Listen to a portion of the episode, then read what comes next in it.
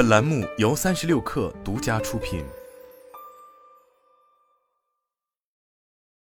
本文来自三亿生活。如果想要在网络上赚钱，直播切片这个词想必就不会感到陌生。如今，它甚至已经成为了网赚的一个新方向。做直播切片月入上万的宣传语，在网络中更是一搜一大把。甚至于抖音的头部主播疯狂小杨哥，更是搞起了众小 RIP，直接将直播切片工业化。不过，如今非常红火的直播切片，很可能马上就要被 AI 降维打击了。近日，一款名为 Capture Lab 的 AI 视频流编辑工具悄然在海外流行起来。这款面向游戏场景的自动化工具，提供了帮助主播快速识别直播过程中的精彩片段和亮点内容。再借助 AI 自动剪辑出视频中的精彩时刻，并且还可以将剪辑快速分享到各大社交媒体平台，更支持通过相应的广告分发平台从相关内容中赚取收入。那么，为何要说 Capture Lab 将会是直播切片的毁灭者呢？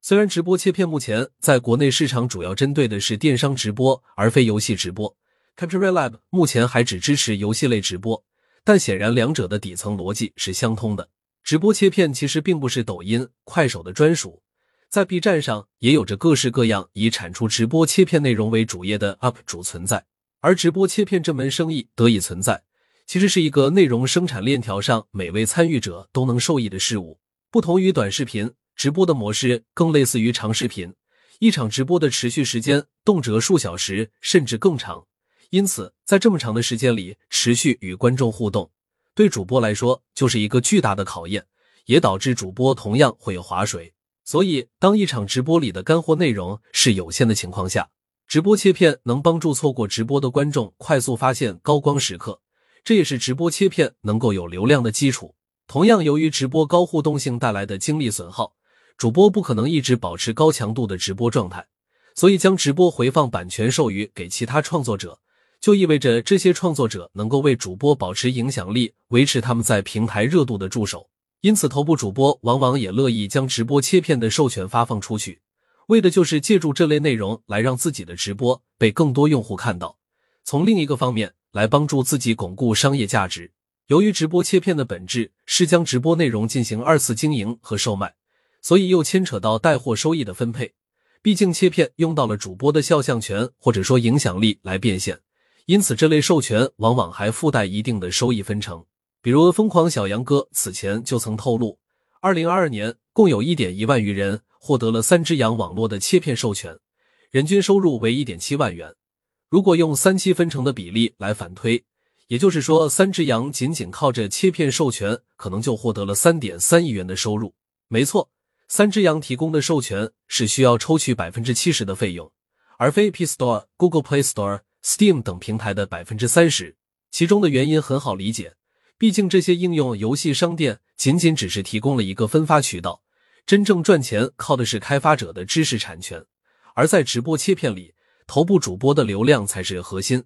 切片内容的创作者相当于是搭了这些主播的便车。在如今互联网行业的流量红利不在，泛娱乐行业市场竞争如此激烈的背景下，网红的成功率其实反而变得越来越低了。而且，大多数人想做网红还是为了挣钱。现在背靠头部主播，大树底下好乘凉，通过直播切片授权一样也能赚钱。然而，直播切片这门生意虽然看着不错，但为什么真正能做起来的人并不多呢？这是因为切片剪辑本身就是一个极其消耗时间的工作，一场直播往往会持续好几个小时，创作者想要从中剪辑出有质量、有内容的切片，其实并不是一件很容易的事。不同于影视片剪辑，直播切片的剪辑难度可以说是成几何倍提升。毕竟影视剧是以剧本为基础，以好莱坞经典三幕直线式为代表的叙事结构，是很容易帮助创作者分辨哪里是高潮部分。所以这也是影视剪辑号几乎遍地都是，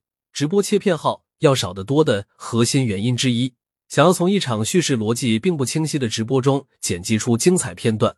目前还缺乏一个普世的范式。所以现阶段唯一的方式就是堆时间、堆人力，一针一针的来发掘亮点。这也为什么直播切片的培训课程往往面向的都是宝妈、大学生，原因就是因为这类人群空闲时间相对更多。从本质上来说，直播切片与数据标注一样，都是在互联网上打螺丝，可以说是纯粹的体力活。但这类机械刻板的工作，显然是最容易被替代的。直播切片的核心竞争力，就是在一众获得头部主播授权的竞争者中，率先剪辑出精彩内容并发布。打的就是时间差。按照 Country Lab 方面的说法，使用这个工具可以完成让一个十小时的视频留在一小时内被分析完毕的效果。毫无疑问，就是效率上的飞跃。而用机器来代替人工，类似的事情在互联网行业已经发生过无数次。即便目前 Country Lab 还只面向游戏直播，但是以大模型的训练速度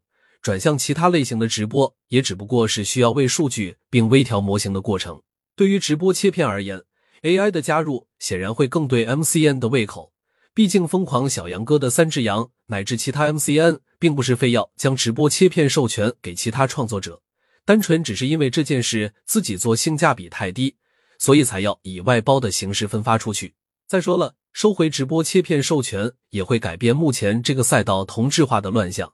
大量账号挤在同一场直播里找亮点，